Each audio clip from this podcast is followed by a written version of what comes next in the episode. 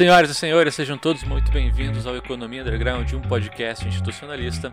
Eu sou Fernando Krauser, economista e curioso da história das ideias econômicas.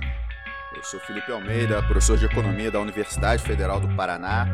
Hoje tenho questionamento sobre minhas condições físicas e psicológicas de estar aqui, mas estou aqui em compromisso a essa nossa fantástica audiência. Olha só.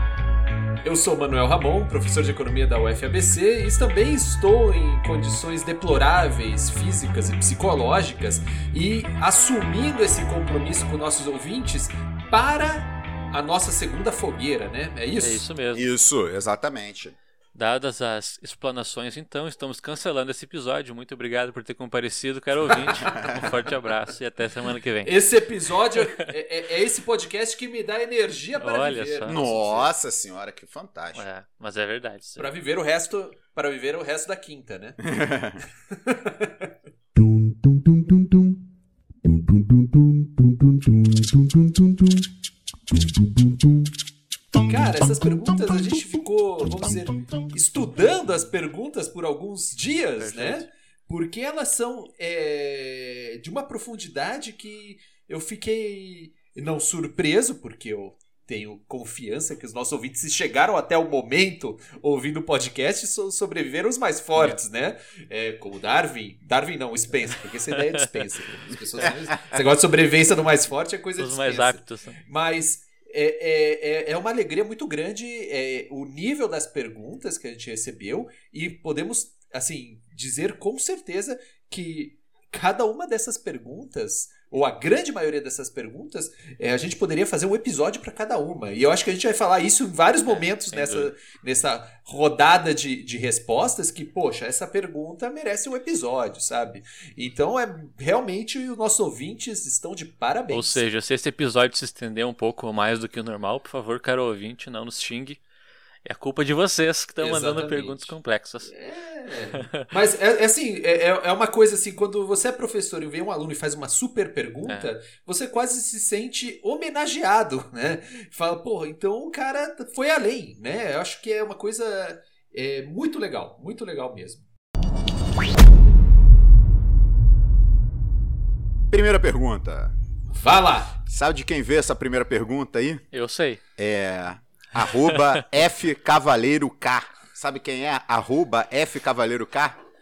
Quem seria essa pessoa? Fernando Cavaleiro Krause, Olha um dos membros conheço. aqui do Economia Underground. Sensacional! O- e a pergunta de Fernando Krause é: vocês farão alguma pausa agora no final do ano? Essa pergunta é importantíssima, hein? E quem será que pode responder essa pergunta? Vai ser um momento terapêutico. É. Fernando Krause responderá a pergunta de Fernando Krause. Famosa Vamos esquizofrenia. Fernando Krauser. Ah, a, gente, a gente conversou, né? Basicamente, essa pergunta tá aí para nos lembrar que nós temos que passar esse aviso para nossa audiência, né? Ah, no dia 30 de dezembro vai ao ar o nosso último episódio ah, desse ano. Tiraremos janeiro ah, de férias, entre aspas, porque a gente vai estar preparando nos bastidores o nosso próximo ano aqui no podcast. E no dia 2 ou 3 de fevereiro, quem me lembra?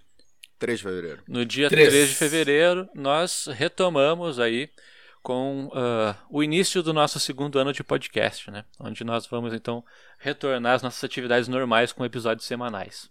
É, houve uma, um grande debate entre a gente se a gente fa- faria pausa ou não, né? Assim, na verdade, a gente faria pausa, né? A grande questão é se a gente gravaria, eh, se a gente iria gravar episódios a, eh, a mais em novembro e dezembro para subir em janeiro, para dar uma continuidade, né? Ou se a gente de fato faria essa pausa. A gente decidiu de fato fazer essa pausa né, para ser um momento de, de reflexão nossa sobre o podcast. E aí é importante a gente colocar que o podcast vai continuar, tá? Vai, em fevereiro a gente vai. continua.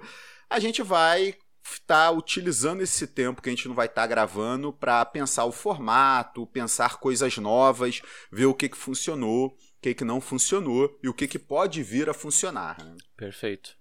Perfeito, um momento de reflexão, né? Que a gente vai fazer nesse janeiro aí. E é super difícil a gente refletir gravando, né? Porque por mais que a gente gravasse antecipadamente, né? O Fernando ia estar editando, né? Na, na semana de subir o episódio, a gente, né? Nós três, a gente iria estar aprovando ou não, né? Os episódios e tudo. Então a gente ia continuar pensando muito no episódio da semana, né? Então a gente precisava, assim, pensar o podcast como tudo e não o episódio da semana. Perfeito. Segunda questão, segunda questão. Vem do arroba underline ricardo.reis. Agora a gente está falando dos nick, porque como a gente pediu lá no Instagram, acho que é a forma mais fácil de a gente conseguir identificar a pessoa, tá? Ah, Então, a segunda questão, Ricardo nos questiona. Quando vão comprar qualquer coisa, vocês refletem sobre a compra com base no institucionalismo? Vocês enxergam a cordinha, marionetes? Você se sente parte do planejamento, Felipe? Cara, é assim, algo que a gente já discutiu, né, que é a gente não consegue segmentar muito bem o instrumental do cerimonial, né? Então, por mais que você tente, né, é, não ser influenciado, né, pelas instituições do sistema, nosso sistema capitalista contemporâneo, você é, né? E isso cabe pra gente também, assim. É, eu acho que assim, eu, eu vou falar no meu caso, né? O, institucionalismo propicia algumas reflexões, né, sobre é, as nossas vidas, né, em, em determinados momentos, né? Eu acho que assim o que é, aonde eu mais pego isso, essas reflexões de estou tomando essa decisão porque eu quero tomar ou há uma pressão social, há uma influência Uhum. social para eu tomar essa decisão. Eu acho que nesse momento sim, cara. Mas, por exemplo, quando eu tô lá no mercado, cara, eu tô, eu tô seguindo minha lista ali que eu fiz previamente de suprimentos pra, para aquela semana, para a batalha da vida, né?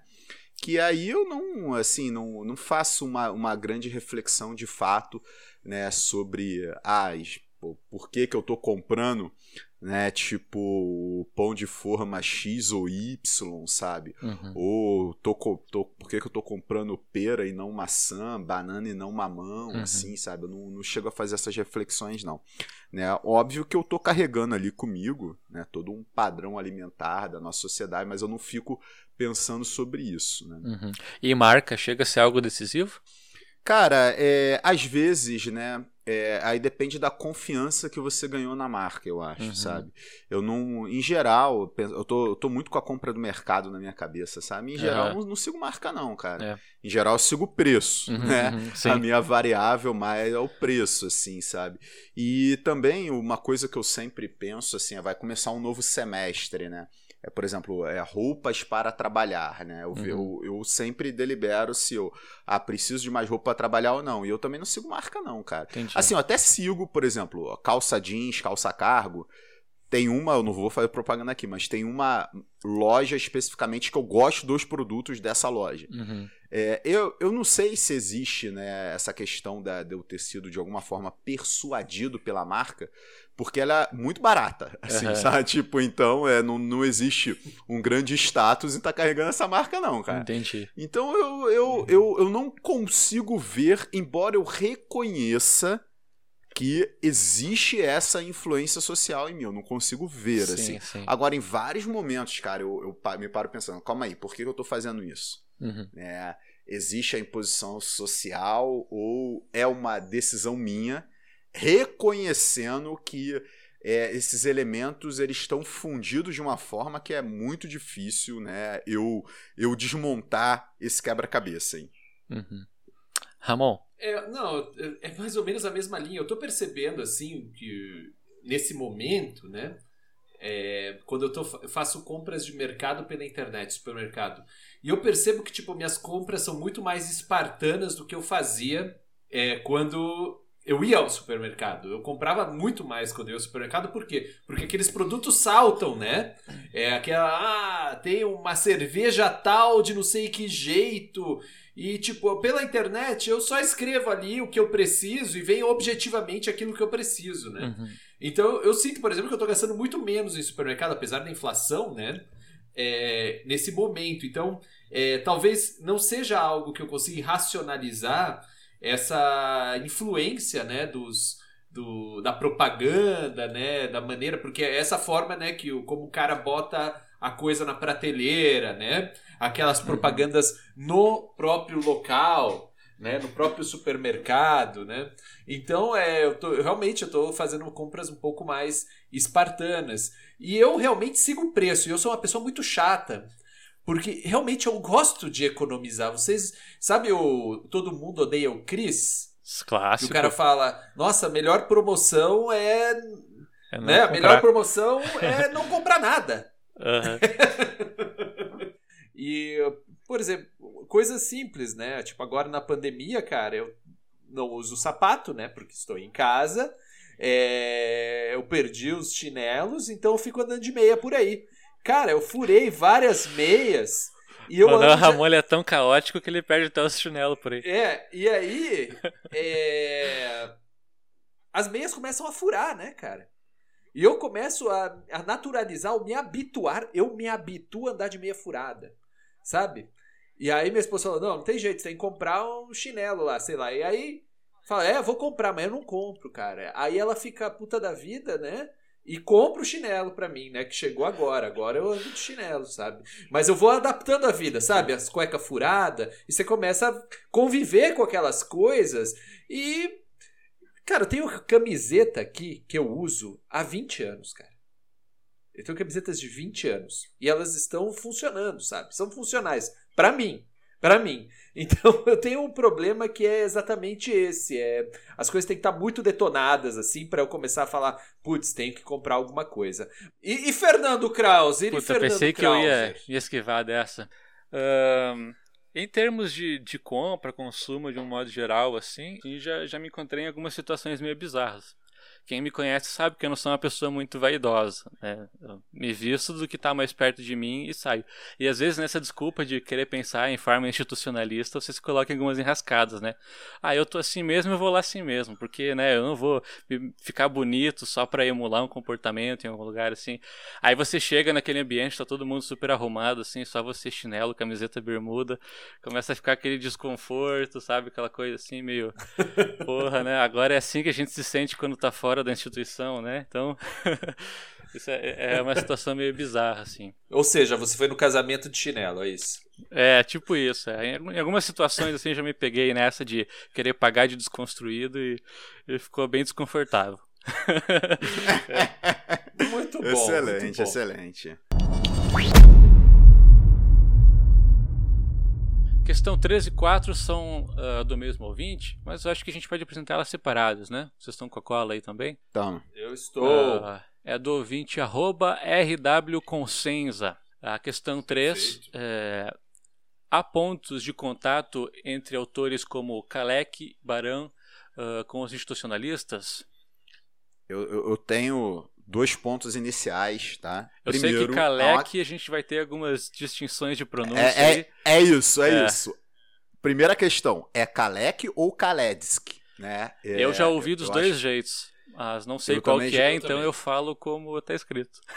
Eu também já ouvi dos dois jeitos. Na graduação, meu professor que apresentou o autor falava Kaledsk, eu incorporei. Ka- Kaledsk direto. Né? Outra Perfeito. questão, R.W. Cossenza é o nosso. Eu vou entregar um podre sensacional agora. É o nosso querido Ro- Rodrigo Consenza. Rodrigo Consenza né? é uma pessoa extremamente atuante aí, mora na Serra do Rio de Janeiro, na cidade de Teresópolis. Chegou a ser candidato a vereador lá, né? Tipo, uma pessoa que faz uma leitura bastante marxista da sociedade. E sabe qual alcunha que ele atendia né, na sua fase adolescente, jovem adulto? Hum. Ele atendia por Goró. Goró. Isso Goró, alguma coisa. dele era Goró. Não, aí, aí eu vou deixar para a imaginação da Entendi, audiência, né? entendi. Então, Perfeito. hoje, o, o- o grande marxista aí é, atendia por essa alcunha. E o nosso Kaletsky, o nosso Paul Baran. Cara, é, então, eu, eu entendo, né, dado a vertente marxista, né, do... Eu, eu vou chamar de Goró, hein? A vertente marxista do Goró, Do Goró. né, eu entendo ele puxar um Kaletsky aqui. É, porque o Kaledski ele tem algo que é bastante interessante, né? E aliás, é uma figura muito injustiçada, hein? Muito injustiçada. Sim. Porque normalmente você coloca o Kaledski como né, uma figura que advém do nascimento do keynesianismo, como uma vertente do keynesianismo. Né? Se fala, às vezes, em pós-keynesianismo kaledskiano. Né? Cara, mas o Kaledski ele apresenta o livro dele antes uhum. da teoria geral do Keynes, cara. Então, assim, de fato, é, é uma né, liberdade cronológica forte, né, se fazer isso. E eu acho que a grande questão que o que o Kaledski carrega com ele é ele ainda é, ter, ele ter em sua teoria aquela distribuição funcional da renda, né? Ele entender que o preço de um bem, né, ele vai se fragmentar em lucro, salário e renda da terra. E dali você ter uma distribuição de renda dentro, né, dentro da, da população. Né? E eu acho que esse é o grande ponto de se entender a demanda efetiva para o Kaletsky. Né? Uhum. Então, se a gente pega esse ponto, o, a, a, a, associação com a economia política clássica é muito forte. Né? Porque os autores da economia política clássica faziam muito essa segmentação. Né? Tipo o Adão Ferreira, o Thomas Malthus, o David Ricardo, o Marx, né? eles trabalham muito assim. E é esse um dos pontos que o Kaledski ele está se pautando para fazer uma crítica social, né? E a crítica social institucionalista, é, ela vem de uma outra vertente. É, são críticas sociais que a gente pode até entender que daria para se trabalhar uma complementariedade, mas vem muito da organização socioeconômica, né, de como a nossa sociedade evoluiu. Né? Concorda comigo, professor Manuel Ramon? Concordo, e eu acho que temos uma questão aqui, que é, é, como a gente tinha avisado no início, né? Esse é uma. Vamos dizer, uma pergunta que nos leva a, a pensar um episódio é. né, sobre essas teorias do subdesenvolvimento e o institucionalismo. Uhum. Né? Porque é, eu acho que está na cabeça. É o Ricardo, né? Ricardo Consenza, Rodrigo. é isso? Rodrigo, o Rodrigo Consenza. Como é que é o apelido mesmo? O que está na cabeça. Goró. Corá. É, Go Rodrigo. É, Rodrigo Goró. É, eu não vou, eu não, como eu não sou amigo dele, eu não vou me entrar nessas liberdades aí. Certo? Mas o, o nosso amigo Goró. É, Rodrigo. Rodrigo Goró Consenza. Isso, essa, essa não vai entrar na minha conta. Mas, ó, ele, ele tá fazendo essa pergunta, depois tem uma segunda pergunta que tem. O que, que tem a, é o. Vamos dizer, o, o. Vamos dizer, a referência dele aqui é o Marx, né? E, e o fundo da questão dele é, é, nessa aqui especificamente, são essas teorias de subdesenvolvimento que tem um fundo marxista, né? Que seria o Kalec e que é o Baran, né, o, o neomarxismo do Baran. E eu acho que os dois autores e o institucionalismo eles colocam uma questão que eu vou falar de algumas aproximações, né? Que a primeira coisa temos uma sociedade de classes, certo? Isso é importante. Né? Então, os dois autores partem desse, dessa ideia de uma sociedade de classes. Segunda, e que os institucionalistas também. E segunda coisa, o problema da maneira como essa sociedade se organiza é político certo? É um problema de poder e é um problema político. Né? Então, eles colocam essas fronteiras, vamos dizer, esses limites políticos para uma mudança estrutural. E eles colocam, vamos dizer assim, é, é, a, a, ideia né, de que existe um certo tipo de. É, especialmente o Baran, né, é, que esse modelo estrutural internacionalista, né, que existe uma conexão entre uma classe ociosa, que é uma burguesia internacional, com uma burguesia lumpen burguesia né, uhum. é, nacional. Né? Então que existe toda uma conexão, é, vamos dizer, é, ou seja, para discutir o subdesenvolvimento, a gente tem que discutir a maneira como o sistema capitalista se organiza né, em nível planetário certo? E isso é muito interessante, né? Porque o que, que a gente está falando? Olha, veja é, a expansão dessa sociedade é, liderada pela classe ociosa, pelos seus hábitos de pensamento, vai gerando diferentes tipos de formas de estruturação de uma sociedade é, a partir da interrelação entre esses grupos. Né, internacionalmente, né? Então eu acho muito interessante, é, ou seja, essa ligação entre esses caras e o institucionalismo para pensar estrutura de classes e dominação, né? É, exploração, né? A partir da ideia de uma aliança entre burguesias, a ideia de que temos um problema político, que isso é muito importante. Uhum. E aí eu acho que a gente poderia, é, que esses dois caras não falam é, tanto, mas um cara que foi muito influenciado, especialmente pelo Kalec, que é o Furtado, e que eu acho que a gente vai trabalhar nele em algum momento, Devemos. a ideia do aspecto é, do aspecto da dominação cultural, né? Que em tudo esse, esse, esse vamos dizer, essa lógica, é, o Kalec não estava muito pensando nessa lógica internacional, certo? Mas o Barão estava. E o, Calé, e, e, e o, o, o, o, o, Furtado vai, vai colocar em, em, questão, ou em, vamos dizer, é, uma das chaves do pensamento dele é a ideia da dependência cultural né, das classes dominantes, né? E isso é um problema para o desenvolvimento, né? Isso, ah, você tem que concentrar renda para você ter um padrão de renda é, que possa consumir esses produtos é, dos países centrais, né? E isso causa um grande problema. Isso é, talvez é a grande pedra do subdesenvolvimento, do, o problema dos países subdesenvolvidos. E isso, cara, esse aspecto subjetivo dessa dominação cultural é um prato cheio né, para o nosso institucionalismo. Então, é, eu acho que essa é a mensagem, certo? É, há pontos de contato é, muito interessantes a serem explorados. Adoraria um aluno que viesse e falasse: pô, eu quero estudar institucionalistas Kalec, institucionalistas Ibaran. Eu já tenho um que está lá com institucionalistas e, e, e, e Veblen e, e Furtado, sabe? É, porque esses são os campos que eu acho que, se nós quisermos ter um institucionalismo, é, vamos dizer, é, contemporâneo, que está ligado com os problemas da nossa vida agora, esses são os passos que a nossa nosso campo tem que avançar. Então essas perguntas são ótimas, eu acho, para é, novos episódios, né, para aprofundar essas questões, né, teorias do subdesenvolvimento e economia institucional, né. Temos autores, né? Temos autores. O Cypher faz isso do, da, da economia institucional, né? Eu acho que é bem interessante e comida para o pensamento, food for thought, né?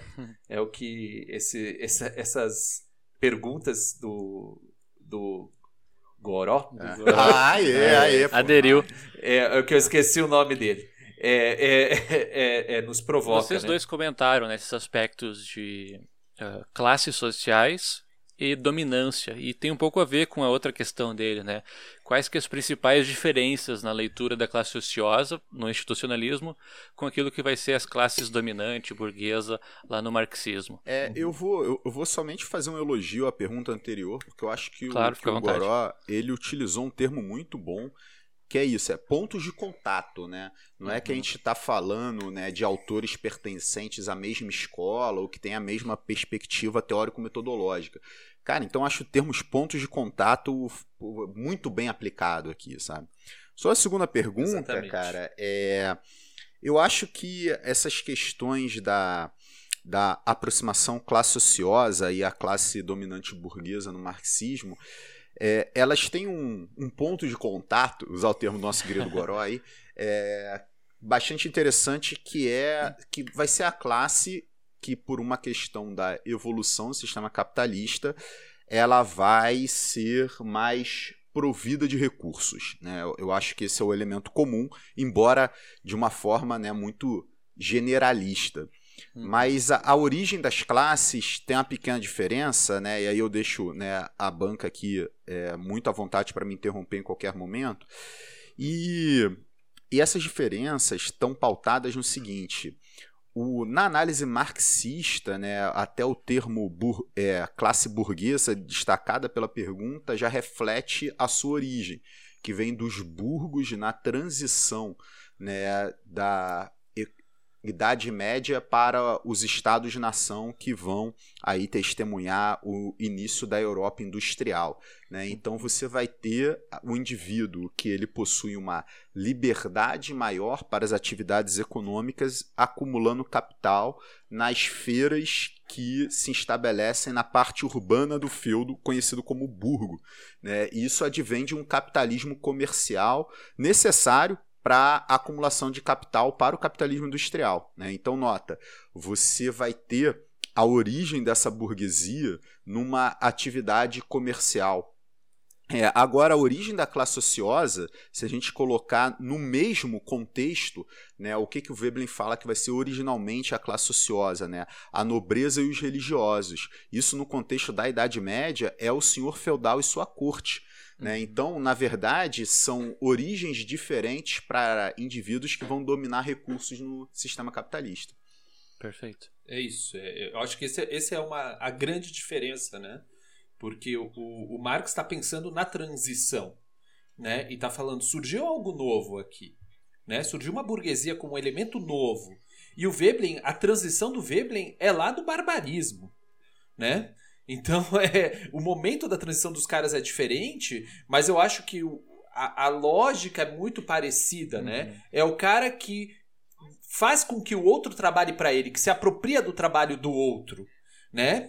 Só que eu acho que, bom, então tem essa diferença que foi muito bem pontuada pelo Felipe e tem é, a semelhança, né, que é a apropriação do trabalho alheio, né? E isso eu acho que é alguma coisa muito importante e que muitos institucionalistas é, é, é, esquecem, né? Então esse, essa, esse caráter é, é, exploratório da classe ociosa, que, também, que é a burguesia também no nosso momento, ou seja, a, burgue, a classe ociosa está transvestida no nosso momento atual de burguesia. Uhum. É, isso seria algo passável, é, a, né? A origem passável. é distinta, mas chegaram ao mesmo ponto comum, né? Exato. Exatamente. Só que eu acho que tem uma coisa que o institucionalismo ele não abre mão e que talvez a análise marxista é, não toda a análise marxista, mas não é, não é muito enfatizado, que é o caráter subjetivo dessa dominação. Né? Que para gente, para o institucionalismo, isso é, é um ponto central. Né? Então, é, é, que nem a pergunta aí, ah, vocês pensam quando vocês vão consumir é, é, é pensa, em termos institucionalistas, né? Por quê? Porque é central, porque a dominação é, para o Veblen, né? O aspecto subjetivo dela é muito importante, certo? É tão importante quanto o objetivo, né? O cara tá lá trabalhando para o outro, mas o cara que se sujeita a trabalhar, o cara que se sujeita a trabalhar, ele aceita esse tipo de dominação através do quê? Através da cópia dos padrões de consumo da classe ociosa. E isso é algo que o institucionalismo fica o tempo inteiro batendo, né? E tanto, tanto que ele até às vezes esquece da questão da exploração. Né? Então eu acho que essa também seria uma, uma diferença, né? E eu acho que tem uma outra diferença que é, tá assim na linha do, do Felipe, que é a discussão sobre essa vamos dizer, a história da humanidade. Uhum. Né? Porque essa a mudança de modos de produção pela, pela, pelo progresso das forças produtivas, isso não está no Veblen, certo? Isso, esse, é, a história marxista da humanidade não está no Veblen. Né, do avanço das forças produtivas, do desenvolvimento das forças produtivas, como explica, como o que explica as diferentes é, formas, os diferentes modos de produção né? O Veblen não tem modos de produção, né? Tem fases, tem fases que vieram ali do Morgan, né? E que ele encontra nessas fases a emergência do que? Da classe ociosa, que hoje seria a burguesia. Então, é, são pontos. É legal, né? Porque ele usa o. o, o, o Rodrigo, Rodrigo usa a ideia de ponto de contato, né? É, quais são esses pontos de contatos, e eu penso assim, esses pontos de contato são múltiplos, né? Não é, é tá, tem a classe ociosa hoje, que podemos falar que é a burguesia, mas tem pontos de contatos ao longo de toda a narrativa é, marxista, mesmo isso que eu falei, ah, nós damos, o institucionalismo da, da, da, da muita ênfase no aspecto subjetivo, mas a gente tem toda a ideia de toda a ideologia do Marx, né? É, as discussões sobre ideologia dos marxistas. Eu estou aqui com com o quê? Com mesários aqui, que é só isso, né? Então, é, ou seja, eu, eu, me interesso por esses pontos de contato, né? Vários episódios a gente fala do Engels, Engels entra de uma, hora, de uma maneira ou outra, né? É, porque há vários pontos de contato, apesar de todos seguirem é, até fundamentos filosóficos diferentes. Né? Exatamente. Né? É muito interessante, né? Boa. Será que a gente poderia dizer que temos a, a realidade, os, os, são teorias realistas, né? Que elas partem de um mundo que existente e tentá-lo entender e não tentar obliterar, né? talvez as relações que são muito visíveis, né? Eu não sei. Não, É, o- Tem algo, tem algo que. que, que liga, Afirmação né? Forte e polêmica demais pra gente cravar agora, mas é discutível, acho. sim. É discutível. É. Eu- é porque eu acho que são lentes que não buscam construir o mundo tal como ele deveria ser, o mundo ideal, Uhum. mas que querem analisar o mundo tal como ele se apresenta, né? Uhum. Exatamente. É, é- isso, isso já dá uma bela tese. hein? Dá, dá. Aí, aí, Na- Fernandão. Aí, ó, fica a dica aí, Fernandão. Tá. aê. Ah, na audácia de tentar complementar vocês, ah, eu diria que a gente pode fazer uma distinção também que é importante aqui, né? Daquilo que vai ser a classe ociosa em relação à economia institucional e aquilo que vai ser a dominante no marxismo, que é a questão da consciência de classe, né? Isso é muito presente lá no Marx e é algo que não vai acontecer no institu- no institucionalismo, justamente porque a gente vai estar falando constantemente em, em emulação, né? Em você querer se projetar em outra classe. Então, consequentemente, você Sim. não tem consciência da sua própria classe, né? Então, Não, não fazendo essa, essa distinção, acho que é importante também, né? Mas aí, a- é, é, é Exatamente. importante e tem muito a ver com, pegando um gancho como o Ramon, com o mundo que esses caras estavam vendo. É, né? Tipo, verdade.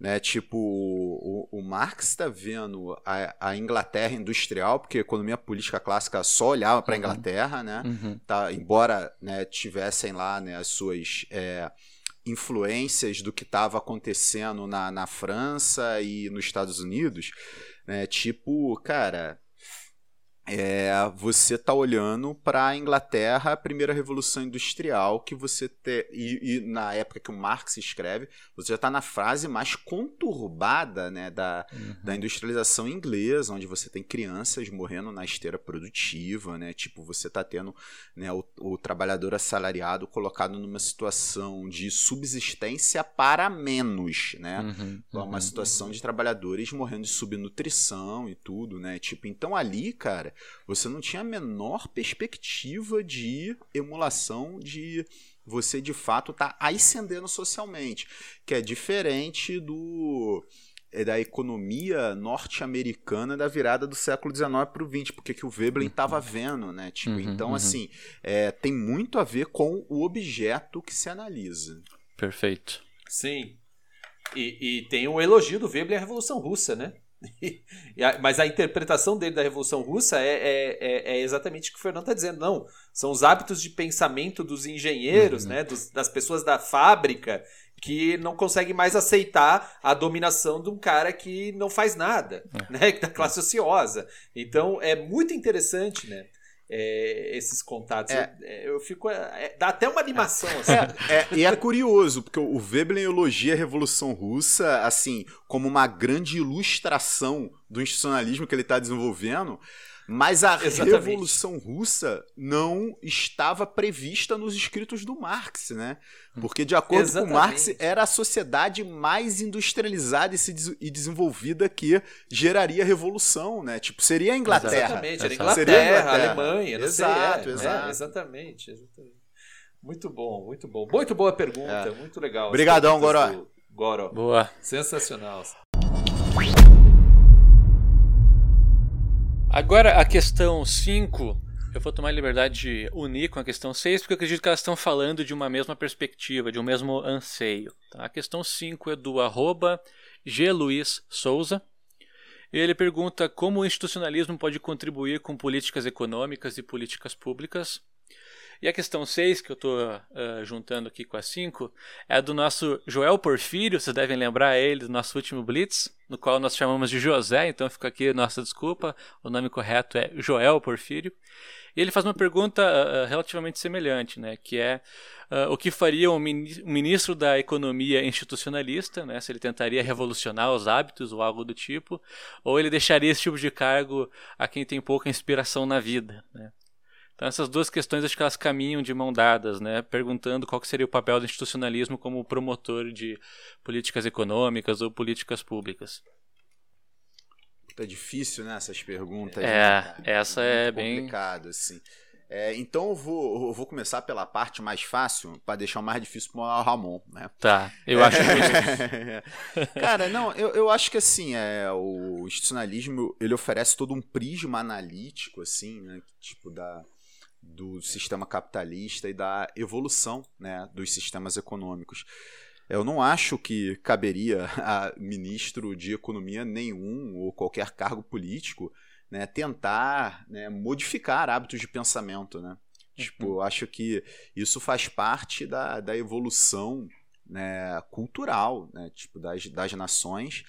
E o que é importante é saber lidar né, com esses hábitos de pensamento. Né? Tipo, é, tem, tem um, alguns estereótipos né, de sociedades. Né? Sempre se fala, ah, se tem um problema na sociedade japonesa que é uma grande propensão né, a poupar, né? Tipo, uhum. então, né, se a gente pegar esse estereótipo, né, isso é um hábito de pensamento daquela sociedade, né? Tipo, então a gente, assim, a, as políticas econômicas ali tem que levar em consideração esses hábitos de pensamento. Então, acho que não é uma questão de modificação, é, é saber lidar com. E uhum. principalmente quando a gente vê muitas. E aí, já fazendo um gancho entre as duas perguntas, né? A do, do, do G. Luiz Souza também.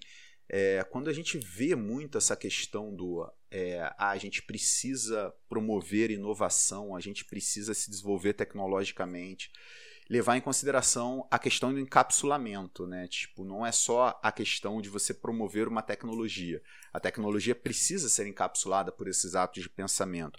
Então, acho que o que o institucionalismo mais oferece em termos de é, saber lidar com políticas econômicas, políticas públicas, você tem que compreender a sociedade na qual você está estabelecendo uma política econômica, uma política pública. Você tem que levar em conta a historicidade dessa sociedade. Né? Uhum. Quem, quem são os indivíduos que executariam o que está previsto na política econômica e política pública, como eles vêm se comportando. Uhum, né? uhum. Será que a política está alinhada com esse tipo de comportamento? Eu acho que essa é a grande questão. Para você não ficar, por exemplo, gerando políticas de ah, vamos incentivar né, inovação tecnológica tal fantástico. Isso vai ser implementado? De que forma uhum, isso uhum. será implementado? Eu acho que essa é, é, a grande questão que o institucionalismo acaba colocando. E saber que não há melhor arranjo institucional, não há uma cartilha né, para se gerar um arranjo institucional. Né? A lá FMI, né? Tipo, uhum. pega aqui o meu empréstimo, mas faça essas reformas aqui. Então a FMI vai com aquela cartilha é, dele. Cara, mas olha só, faz sentido aquelas reformas na economia que tomou o empréstimo? Eu acho que essa é a grande questão. Uhum. Né? E também não dá para se emular uma determinada economia. Olha só, a economia norte-americana deu certo por causa desses aspectos, a economia alemã deu certo por causa desses aspectos, chinesa tal cara, é, ela deu certo né, por questões particulares daquela economia. É possível aprender com o estudo daquela economia, mas a gente precisa levar né, a nossa situação em consideração no momento que a gente está formulando uma política econômica, uma política pública. Perfeito. Que no fundo era a grande crítica né, do institucionalismo para a teoria econômica. Né? A aderência à realidade e ver aquilo que de fato se, se se observa, né? Exatamente, exatamente. É. Perfeito, perfeito.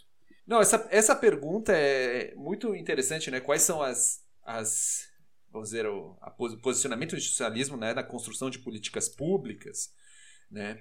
É, acho que a, uma questão mais objetiva assim do que realmente aconteceu é que o institucionalismo eles sempre esteve ao lado, né, de políticas, políticas regulatórias né, nos Estados Unidos, especialmente no New Deal.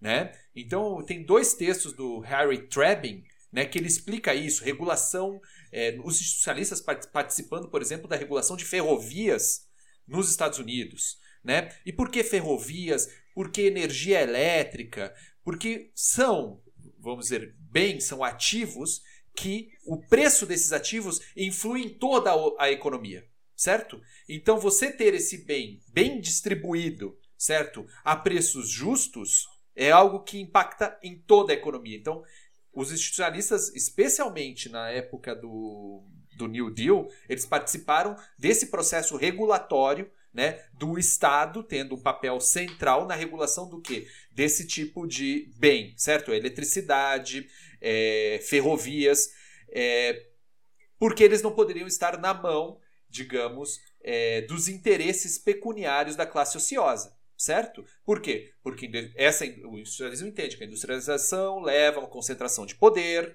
certo? Você vai ter falhas de performance, custos não é, compensados, certo? E o mercado, é, por incrível que pareça, pessoal, o mercado não corrige por si só, certo? Essas deficiências, ok? Então o institucionalismo sempre teve, assim, em termos objetivos, o papel de ser favorável a uma regulação, uhum. certo? Desses, de, desse tipo de for, desses bens fornecidos, né? Mesmo pela iniciativa privada. Não estamos dizendo que ele estatiza, certo? Mas estamos dizendo que ele regula, certo? E regula preços, certo? E regula a oferta, ok? É, isso é uma questão objetiva. Tem, tem outras questões que eu acho que são é, importantes. Então, isso é uma questão da história do institucionalismo como aplicação especialmente nos Estados Unidos. Depois da década de 70, tudo isso desapareceu nos Estados Unidos, né? Parte-se da ideia aí que o mercado que regula tudo, certo? É, mas no New Deal eram, eram os institucionalistas que estavam pensando nisso, né? Qual que seria o preço mais justo, o preço mais adequado para que todos possam aceder ao bem, certo? E não o preço, o preço Lembra do Veblen? O Veblen fala, né? O papel da classe ociosa ou dos homens de negócio é, é sabotar a produção. Né? Eles sabotam a produção, eles não vão produzir ao nível do maior bem-estar social, certo? Para que a maior quantidade de pessoas possa aceder aos bens. Eles vão produzir no nível que maximize ou é, dê lucros satisfatórios, né? Que eles achem satisfatórios, porque maximizar é muito forte, né? É, dizer essa palavra é, para um heterodoxo, né? É, outra questão, outra questão que eu acho importante, eu acho que é uma questão simples aqui. Pessoal, questão 7 é, é do marco.cavalieri77, que é também conhecido hum. como nosso professor Cavaga.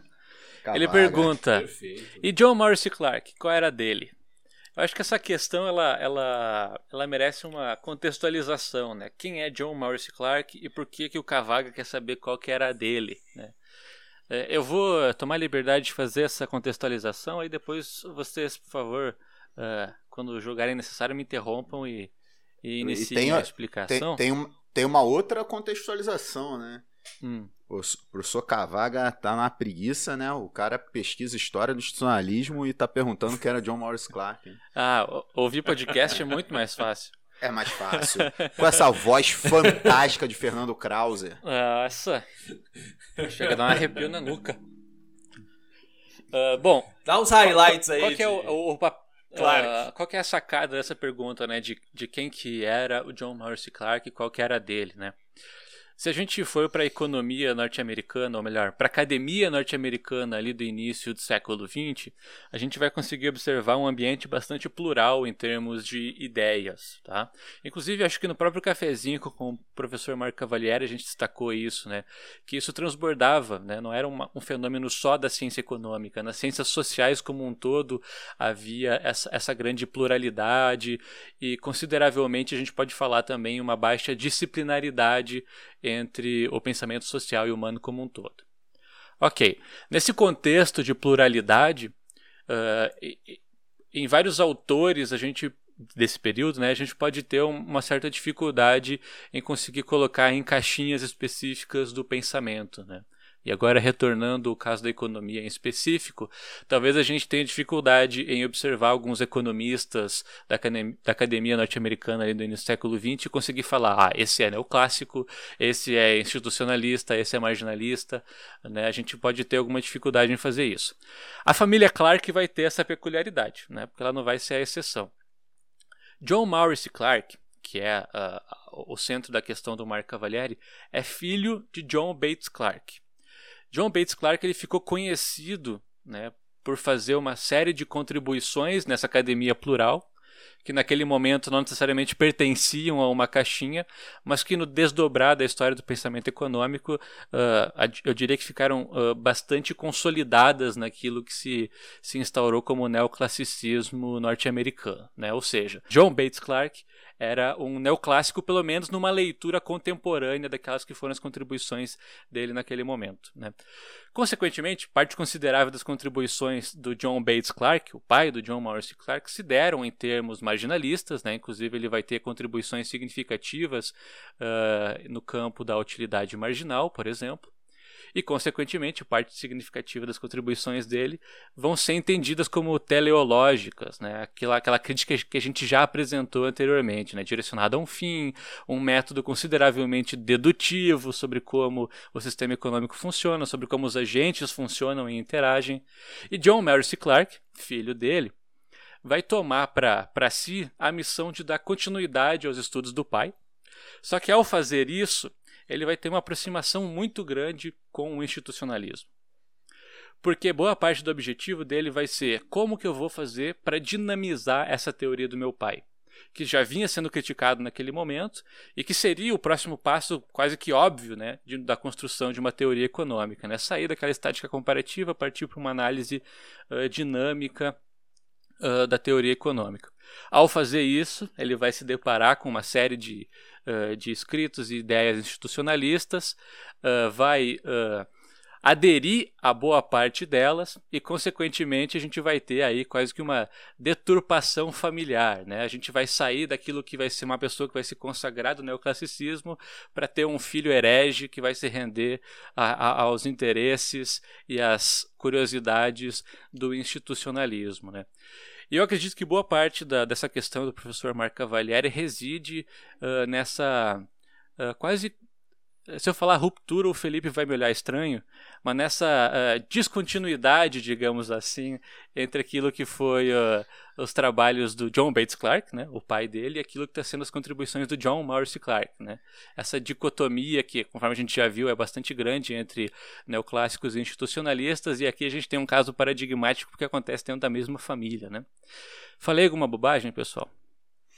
Não, não, de forma nenhuma, assim, sabe? É, e tem um elemento que eu acho que é bastante interessante, né, que, que denota a pluralidade da academia norte-americana, é que o Maurice Clark, né, ele teve como projeto de pesquisa na sua vida, né, tipo, fornecer a dinâmica para a teoria do pai, do Bates Clark. Uhum. Só que para fornecer a dinâmica, o que, que o Maurice Clark faz? Ele se aproxima muito do institucionalismo. Uhum, né? Uhum. E o Bates Clark, que reconhecia que o próximo passo da sua teoria era apresentar uma abordagem dinâmica, ou seja, ele reconhecia que a abordagem dele era muito estática, fica próximo ao neoclassicismo. Agora uhum. tem um elemento que o professor Manuel Ramon vai adorar, adorar.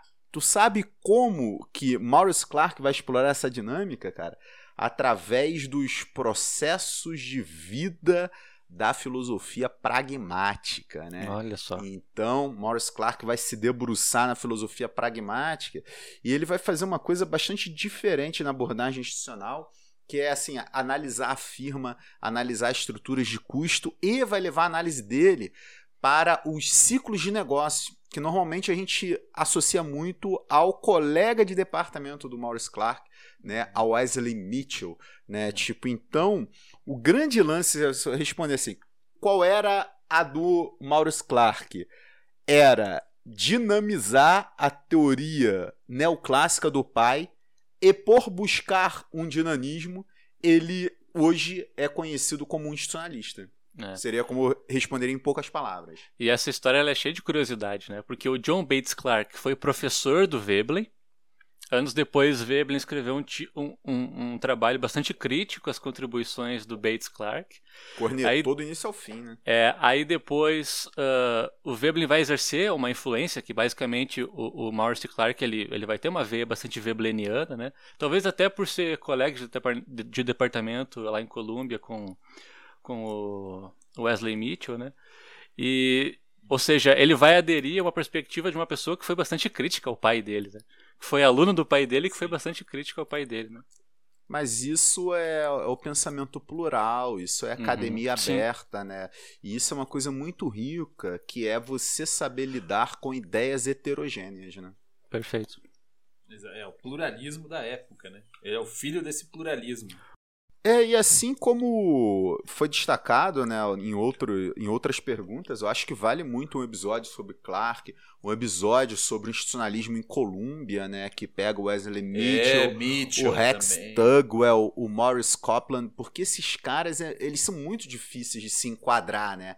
O que, Uhum. que eles eram, afinal? Eu acho que o Mitchell, acho que a gente pode afirmar, era um institucionalista com uma preocupação de se medir fenômenos econômicos. Mas os outros, cara, é muito difícil de enquadrar. Uhum. E tem isso também, né? Não basta enquadrar institucionalismo, né? É, é que natureza é institucionalista. né? Exato. Exatamente. Exatamente. Questão 8 agora. Do arroba pequeno Léo underline. Que nick, hein? Ah, é. Eu, eu, eu gostei muito desse nick. Inclusive, eu, eu queria incentivar né, o pessoal a, a fazer nicks que tem um adjetivo e depois o nome. Tipo, Isso. audacioso Fernando Gra Krauser, né? Ia ficar do cacete. É. Muito bom. Parabéns, pequeno Léo. O pequeno Léo, ele vai fazer uma questão específica pro Felipe. Opa, obrigado, pequeno Léo. Felipe, por que nunca se convenceu de nenhuma definição de mercado já teorizada? Essa é uma das questões. Existe alguma que se encaixa como a mais aceita pela economia institucional? Essa é outra questão. E na sequência vem uma declaração de amor, basicamente. Né? É, Abre aspas. Abraço ao Manuel Ramon, o melhor professor que eu já tive na vida. Fecha aspas. Ah, Olha só. ah, Sensacional. Fico lisonjeado, desejado. Muito obrigado, pequeno Fantástico. Léo. E o pequeno Léo, ele, ele fez uma reversão sensacional, né? Porque a gente instituiu o abraço pautado, né? É. No abraço que o Manuel Ramon mandou na primeira abertura. E pequeno Léo devolve, Isso. dá o abraço ao Devolve Manuel o Ramon abraço. aqui. Na... É. Pô, fantástico, Perfeito. fantástico. Um mundo de abraços. Mundo de vamos abraços. de abraços. O mundo é melhor assim, né? O mundo é melhor Eu assim. também acho. É, Ah, tem gente que abra- não quer abraçar, não.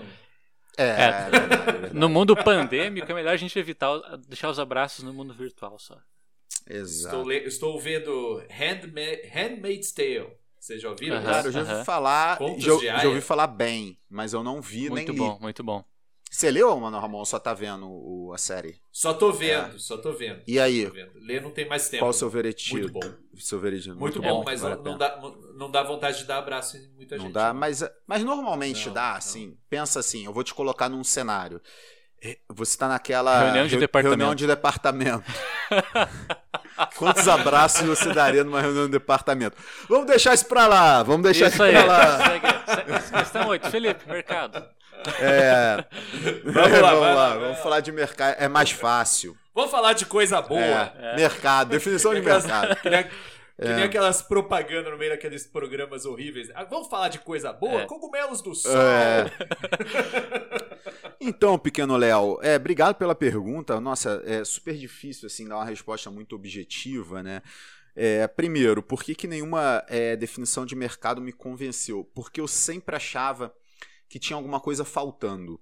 Né, tipo, porque você começa com aquela definição né, bastante clássica, as disciplinas de, de teoria microeconômica pautada no, no querido livro do Varen aí, é, você analisa a oferta, você analisa a demanda e depois você fala, olha, essa galera interage, né, sem você ver quando você está analisando uma coisa ou outra essa interação e se chega né, a uma satisfação que é uma soma de uma satisfação psicológica otimizadora com a satisfação no mercado de estabelecer um preço de equilíbrio.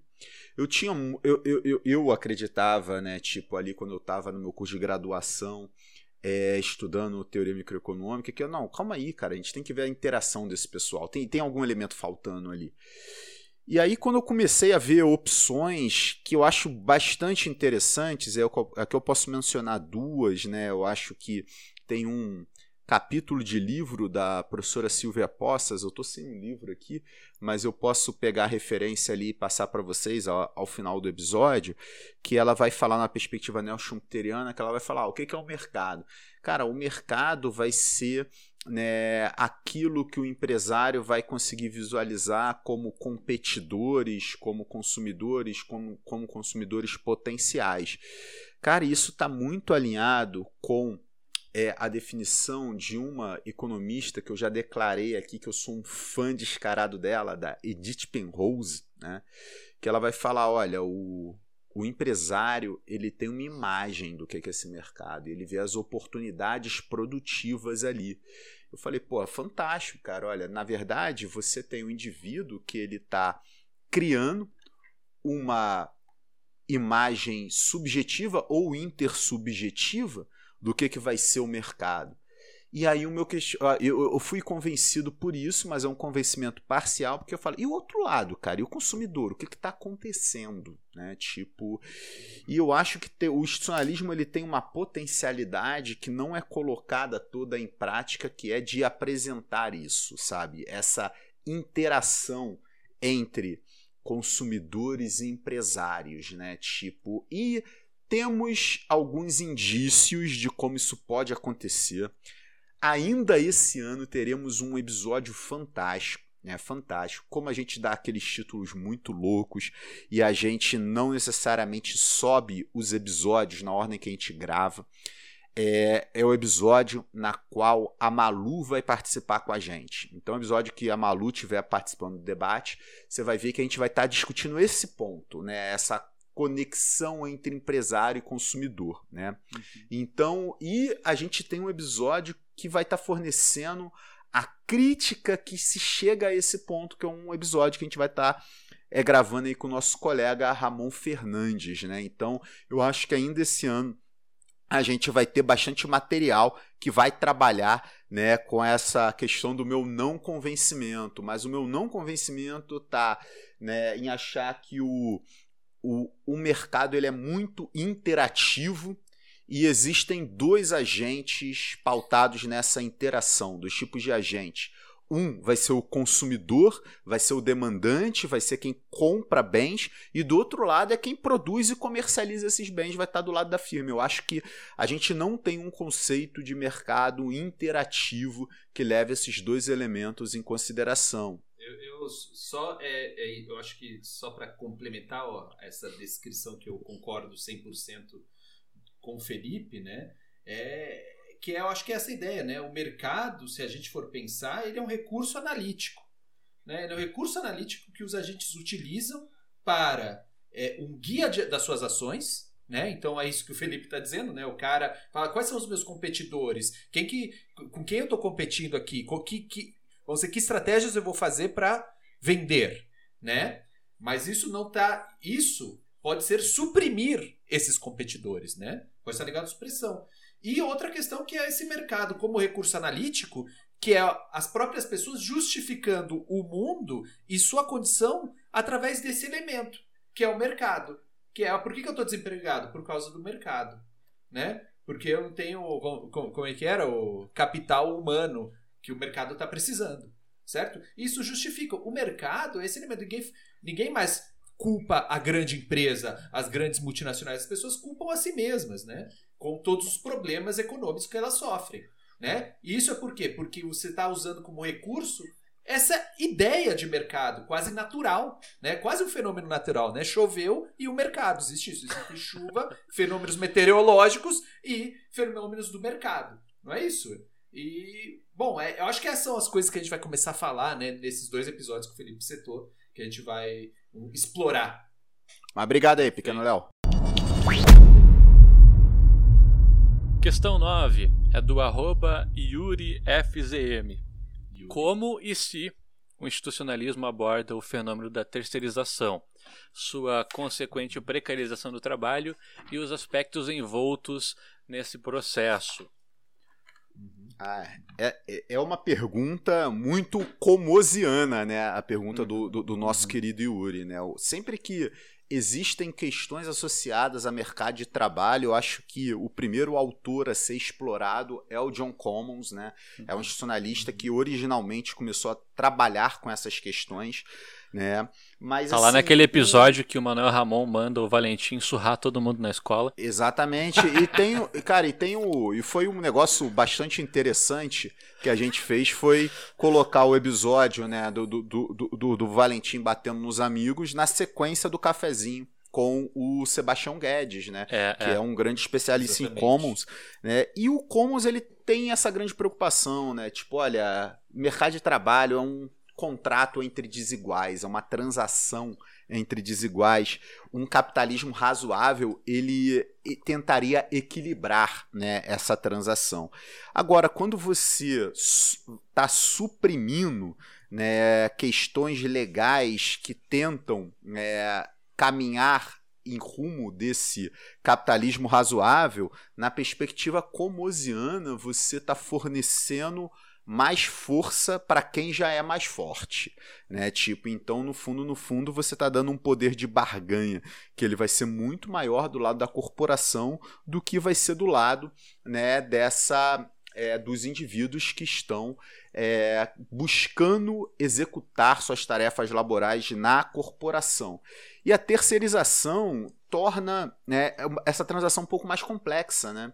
Ela vai ser mais complexa porque, em vez de indivíduos serem contratados, outras firmas vão ser contratadas, né? Tipo, e aí quem contrata tem que lidar com uma firma que lida com os empregados, você gera mais dificuldade para essa razoabilidade do capitalismo, né? Eu não sei se se a banca aqui tem alguns exemplos, mas por exemplo, é comum ver que às vezes questões associadas à prestação de serviço na UFPR tem muito a ver com essa triangulação, né? A UFPR contrata uma firma para É. prestar serviços, por exemplo, de limpeza que, tão- que contrata as pessoas que fazem serviço de limpeza. Aí, às vezes, né, tipo, esse pessoal que está fazendo serviço de limpeza está insatisfeito porque né, não estão honrando né, com aquilo que tinha sido previamente estabelecido. A resposta da UFPR é: não, mas a gente está honrando. Né? Então a questão tem a ver com a empresa, então tem que se negociar com a empresa. Né? A parte mais fraca, né? trabalhadores assalariados saem prejudicados. Né? Então, nota, é, é muito mais difícil do que se fosse né, a UFPR contratando né, os trabalhadores diretamente. A negociação era mais fácil. É uma questão de poder de barganha, né? Quando você Exatamente. terceiriza, você fragiliza consideravelmente o poder de barganha do trabalhador, né? Exatamente. E só para complementar, né? É, lembrar que o Commons, e eu acho que a gente poderia ligar ainda com aquela pergunta sobre é, a- o que o, o- o institucionalismo tem para contribuir com políticas públicas, porque o Commons vai dizer: olha, nessa transa- transação de barganhas de desiguais, que é isso que a gente está falando, é uma transação de barganha entre desiguais, né, entre empresários e trabalhadores, que o poder é desigual e que ele deveria ser, através da organização do trabalha, dos trabalhadores, você poderia, de alguma maneira, equilibrar isso e você ter uma transação mais justa e uma democracia industrial. Ligando aquela pergunta de políticas públicas, o Collins vai dizer que o Estado teria que ter o papel de incentivar essa organização dos trabalhadores certo? Incentivar a organização dos trabalhadores por meio de sindicatos. E isso é um papel do Estado. O Estado teria que incentivar isso, certo? Então, como é, é, inter- a pergunta da terceirização é importante, porque ela se liga à pergunta sobre é, o papel do institucionalismo na nas políticas públicas, porque o institucionalismo está vendo isso. Né? O, commons, o institucionalismo comonsiano está dizendo isso. Se os caras não estão organizados, o Estado deveria intervir para organizar, não intervir para fazer a transação intervir para que se estabeleça uma organização desses trabalhadores. E é muito interessante a terceirização, porque o exemplo do Commons, né, de por que os trabalhadores norte-americanos na época dele não estavam organizados, era por, era por causa daquele sweating system, né? Que é a terceirização. O sweating system é exatamente a terceirização né, do início do século XX nos Estados Unidos, que eram o quê? Os trabalhadores que vinham imigrantes, que iam trabalhar em galpões que da, é, é, forneciam serviços para empresas maiores, né? E essas empresas eram contratadas. E como esses eh, trabalhadores estavam desorganizados, não tinham contrato com essa empresa maior, eles estavam, vamos dizer, é, num nível de exploração muito grande, né? Então, acho é, é uma pergunta que tem todo sentido, né?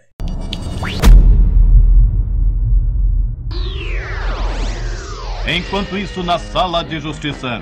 Vamos lá, o que mais temos? Rodolfo Vaz, né? Isso, isso. Na verdade são duas perguntas, né? A primeira, ele pede pra gente assistir aquele vídeo What Do You Do For A Living? É um vídeo que é, é do TikTok, mas bombou bastante também no, uh, no Instagram nessas últimas semanas. E a outra questão ele pergunta sobre um economista peruano. Me ajudem no nome dele. Ele tem um nome tradicionalmente peruano. É. Hurren Schuld, é isso?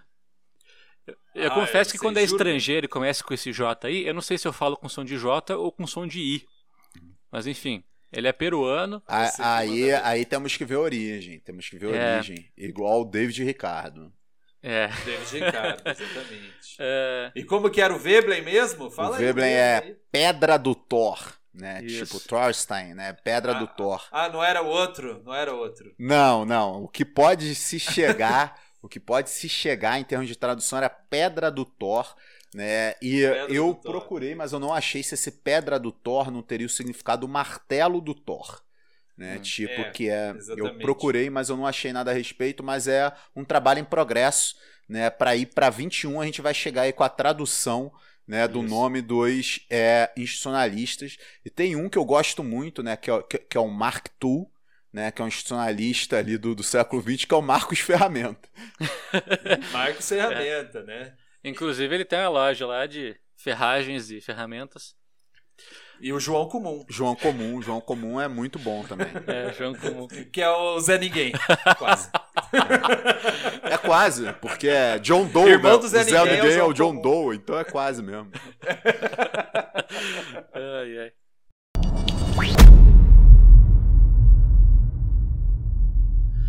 A questão 10.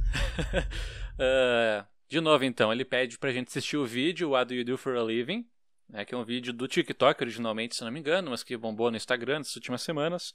E pergunta também sobre aquele economista peruano, que eu já me arrisquei a falar o nome antes, não vou falar de novo, que faz referência à teoria do consumo conspícuo de Veblen. Para quem não assistiu o vídeo ou para quem não sabe do que se trata, é um vídeo que a pessoa ele vai parando os carrões na rua, o estacionamento, coisa assim, e pergunta para a pessoa o que, que essa pessoa faz da vida, né? Tentando fazer uma associação entre o que, que eu tenho que fazer da vida para conseguir ter um carrão desses, né? E a pergunta das pessoas, elas são ah, ah, tem ali uma, uma diversidade, né? Mas todas elas se encaixam naquilo que Veblen vai apresentar como atividades ah, da classe ociosa, né? Atividades que demonstram algum tipo de proeza, digamos assim, e que não estão necessariamente vinculadas à, à reprodução material da sociedade, né? Aquilo que Veblen vai chamar de trabalho útil ou então de ah, trabalho industrial, né? O que, que vocês acharam do vídeo? Cara, é, é assim, é um vídeo meio de comédia, né? Porque a galera dá uma zoada, né? Aham. Logo no início ele pergunta, o, o que eu vi, parece que tem várias versões, né? Pergunta pra um cara, e aí, o que que você é, faz né, da vida? Da o cara vida, fala, né? ah, eu trafico drogas, entendeu? Aham. Tipo, tem, tem um quê de comédia, assim, Ou sabe? não, ou ele falou sério, não sabia. Ou ele falou sério, né? É. Não sabendo. E assim, é, para mim funciona muito pouco, porque assim, ele fica colocando as marcas do carro por escrito no vídeo, e eu não entendo nada, assim, né? Então, Uhum. assim, eu, eu- É. dá para entender que são carros muito custosos, né? Carros Uhum. de luxo, né? Que pessoas muito bem abastadas possuem. Mas é muito interessante que às vezes as pessoas falam: não, não faço nada. Não, É. eu sou casado com ela aqui, Aham. sabe? Tipo, né? Tem essas respostas que são muito, muito classe ociosa, de fato. Uhum. Não, deixa claro. O vídeo da classe ociosa, assim, eu, eu acho sensacional, né? É, porque é isso, né? Tem muita gente falando, não faço nada. E aí, né? E tem outras pessoas que, ah, eu tenho private equity, né? Uhum. Que é, que é o quê? Eu tenho papéis, né? Eu tenho, eu tenho papéis. Né? Que, o que é o que o Veblen chama de vested interest, né? Que é ganhar dinheiro por nada, Uhum. né? Sem fazer absolutamente nada, porque ele está administrando o quê? Um ativo intangível, né? Que é possuir papéis, comprar e vender papéis.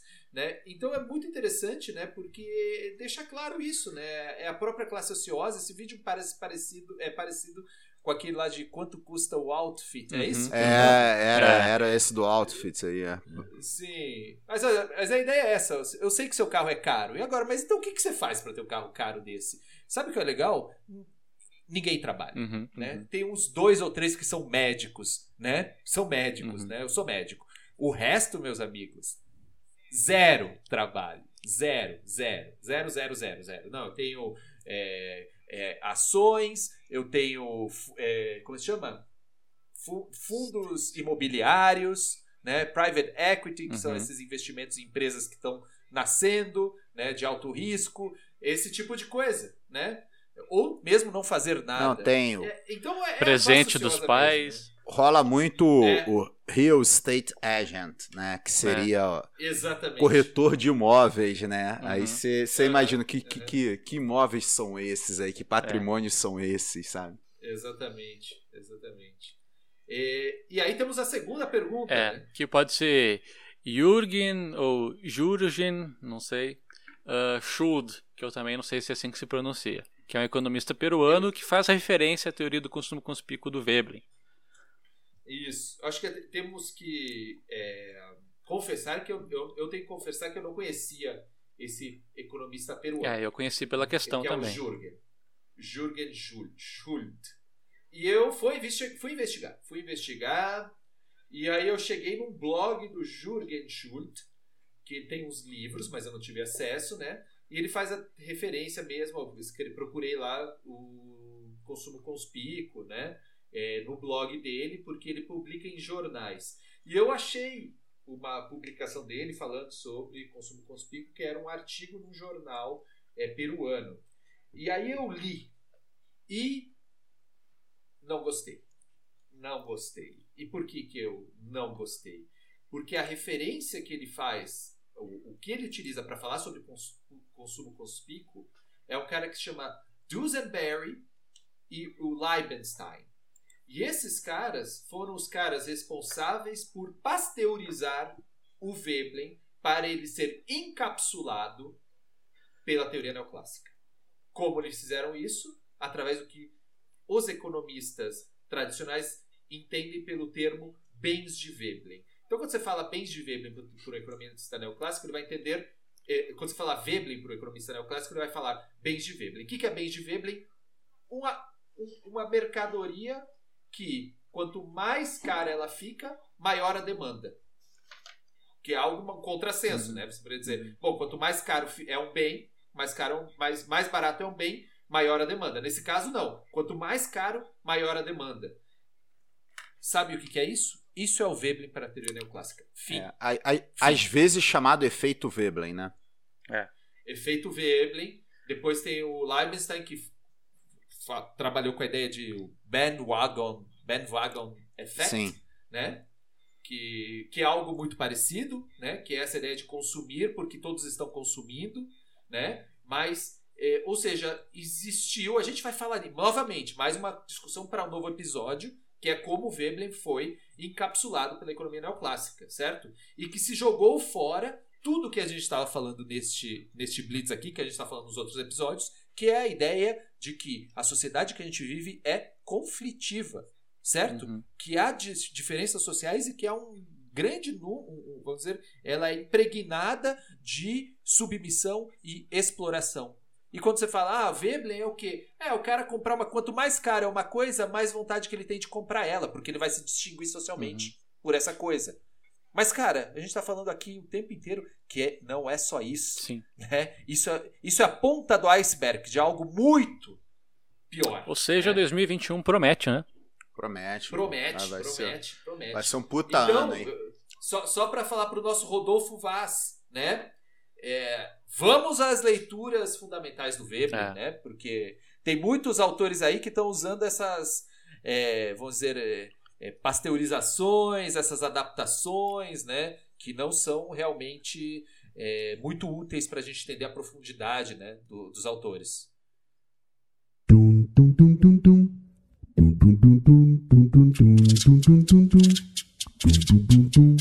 pessoal, acho que era isso para hoje, né? Eu vou pedir pro nosso ouvinte encarecidamente não nos xingar por esse episódio ter ficado um pouco mais comprido. A gente tentou responder todas as questões que foram enviadas. A gente pensou que seria de muito mau gosto deixar alguém de fora. Então, por favor, sejam uh, compreensíveis com a nossa nossa extensão aqui. Pedir também encarecidamente para nos acompanharem em nossas redes sociais, no Instagram, nós somos arroba Economia Underground e no Facebook, nós somos Economia Underground Podcast. Maravilha. Tem um abraço, hein? Temos abraço aí. Abraços, abraços. abraço. Eu tenho um abraço para Rafael Coutinho, indígena do Brasil, né? Tipo, nosso ouvinte assíduo aí. Né? Tipo, grande abraço, Rafael. Cara, eu fico estudando pelo episódio E não. e essa, eu não chego na parte do abraço. Entendi, entendi. Mas, mas eu quero dizer que eu estou completamente relaxado, né? E aquele compromisso inicial ali do nosso. Vamos lá, estamos aqui por causa do compromisso.